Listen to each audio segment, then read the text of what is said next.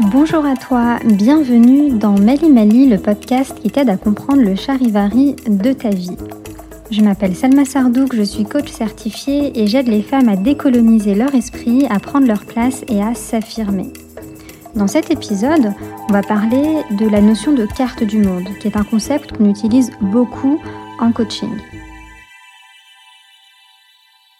Pour commencer, je vais te proposer de noter ou bien de dire euh, à voix haute une idée que tu crois vraie à propos du travail. Et je t'invite maintenant à trouver au moins trois arguments convaincants qui sont basés uniquement sur la vérité et non sur ton point de vue. Es-tu sûr que n'importe qui sur Terre aurait le même point de vue? Eh bien sache que tu es probablement la seule personne à avoir exactement ce point de vue-là, ces idées-là à propos du travail. Parce que ton point de vue à toi, tu l'as construit selon ta carte du monde. Et comme le dit si bien Alfred Korzybski, la carte n'est pas le territoire. La carte n'est pas le territoire, c'est un des présupposés de la programmation neurolinguistique et plus largement des thérapies brèves et du coaching. Ça veut tout simplement dire qu'il y a une réalité et que nous avons chacun notre propre perception de la réalité en fonction de plusieurs filtres. Et le premier filtre, c'est tout simplement notre cerveau. Pour prendre un exemple tout simple, notre ouïe est limitée. Nous entendons des sons ayant une fréquence située entre 20 et 20 000 Hz. Est-ce que ça veut dire que les autres sons n'existent pas? Eh bien non, ça veut seulement dire que nous ne les percevons pas. Le deuxième filtre, c'est la société, et plus largement les systèmes dans lesquels nous évoluons. Les groupes sociaux construisent leur réalité autour de croyances, de valeurs, de coutumes communes, mais euh, aussi par rapport euh, à la place qu'ont ces groupes sociaux-là dans le système global. Et cette perception-là de la réalité, elle est transmise par les langues que nous parlons, par exemple, mais aussi par l'art et euh, le champ culturel. À un niveau global, le système actuel, raciste, patriarcal, colonialiste, façonne notre façon de percevoir la réalité, peu importe qu'on soit racisé ou qu'on ne le soit pas. En fait, on a une, notre réalité est façonnée par ce système-là. Et le troisième filtre, c'est notre expérience personnelle. La famille dans laquelle on est né et on a grandi, le quartier dans lequel nous avons connu nos premières expériences, les cercles dans lesquels nous avons évolué, les cercles dans lesquels nous évoluons, mais aussi tout ce qui nous arrive à titre individuel, que ce soit des expériences traumatiques, des expériences euh, heureuses, tout ça, ça façonne notre perception de la réalité et on développe un système de valeurs, de croyances qui donne du sens à notre vécu.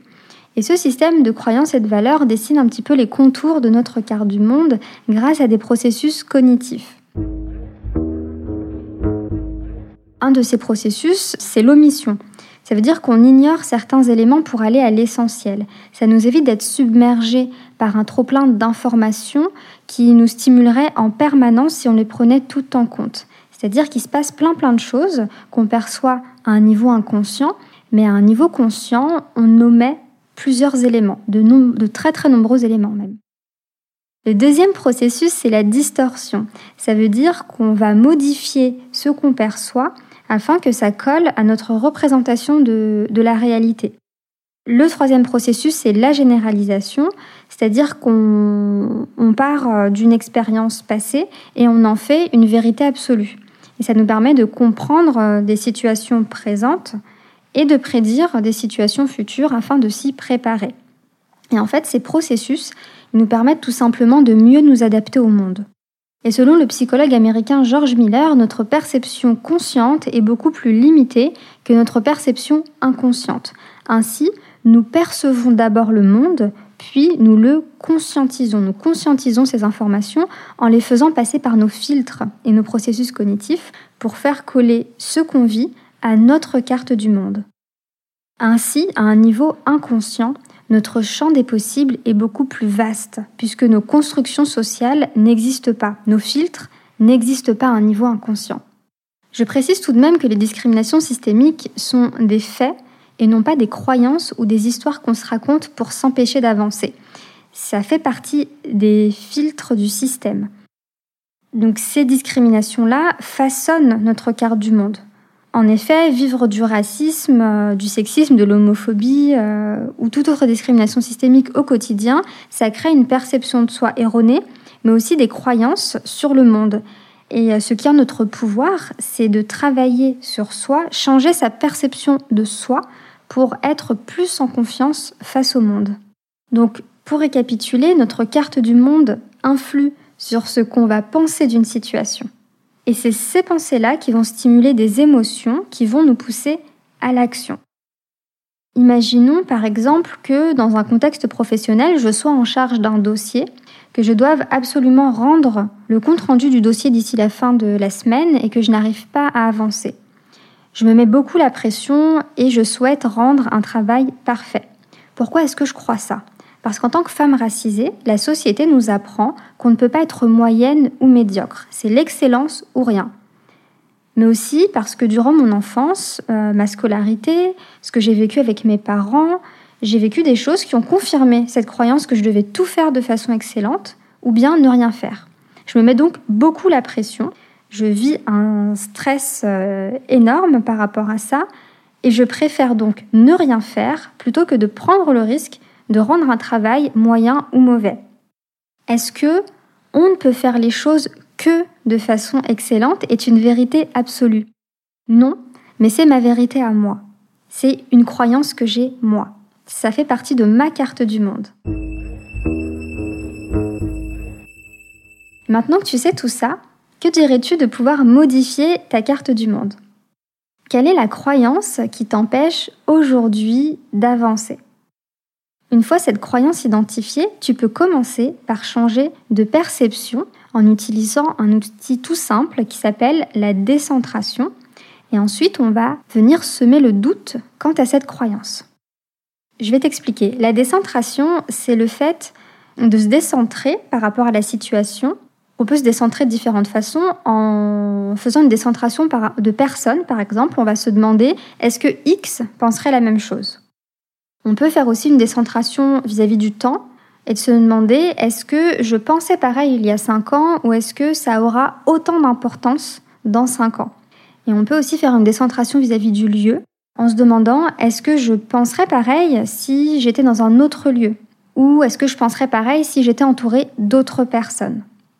Et ensuite, une fois qu'on a fait ce petit exercice de décentration, on identifie du coup que c'est une croyance et on peut commencer à venir semer le doute. Donc je, vais reprendre mon exemple du dossier que je n'arrive pas à rendre. Donc qu'est-ce que je pense quand je fais ça? Je pense que je ne peux rendre le dossier que s'il est parfait. Donc je vais essayer de me décentrer vis-à-vis d'une personne. Est-ce que Charles du marketing penserait pareil? Non, évidemment, Charles y rend les choses à temps, mais il fait le strict minimum. Donc là, ça me permet tout de suite de prendre du recul et d'identifier que c'est bien une croyance, que c'est quelque chose que je crois moi. Ensuite, on peut commencer à installer le doute. Donc comment est-ce que je peux faire ça? Je peux me dire peut-être qu'il est possible de rendre un dossier moyen. Donc en insistant bien sur le peut-être. Et une fois qu'on est à l'aise avec cette idée, on peut aller un peu plus loin et se dire ah bah peut-être que je pourrais aussi rendre un dossier qui est juste bon. Et petit à petit, je peux me dire que j'ai le droit de faire des erreurs. Mais c'est très progressif. Et si je crois que j'ai le droit de faire des erreurs, eh ben je me mettrai moins la pression et je serai plus sereine lorsque je travaillerai sur mes dossiers. Donc voilà comment ça se passe pour euh, modifier, c'est un petit processus pour modifier petit à petit sa carte du monde. Merci d'avoir écouté ce 16e épisode de Mali Mali. Si le contenu te plaît, la meilleure façon de soutenir le podcast, c'est de mettre un avis sur ta plateforme de podcast préférée et de partager euh, les épisodes qui te paraissent les plus pertinents. Si tu souhaites aller un peu plus loin dans le changement de ta carte du monde, je t'invite à rejoindre mon programme Lina. C'est une expérience à la fois collective et individuelle pour qu'ensemble, on puisse reprendre le pouvoir. Tu peux cliquer sur euh, le lien dans les notes de l'épisode pour en savoir plus. On se retrouve la semaine prochaine pour euh, le prochain épisode de Mali Mali.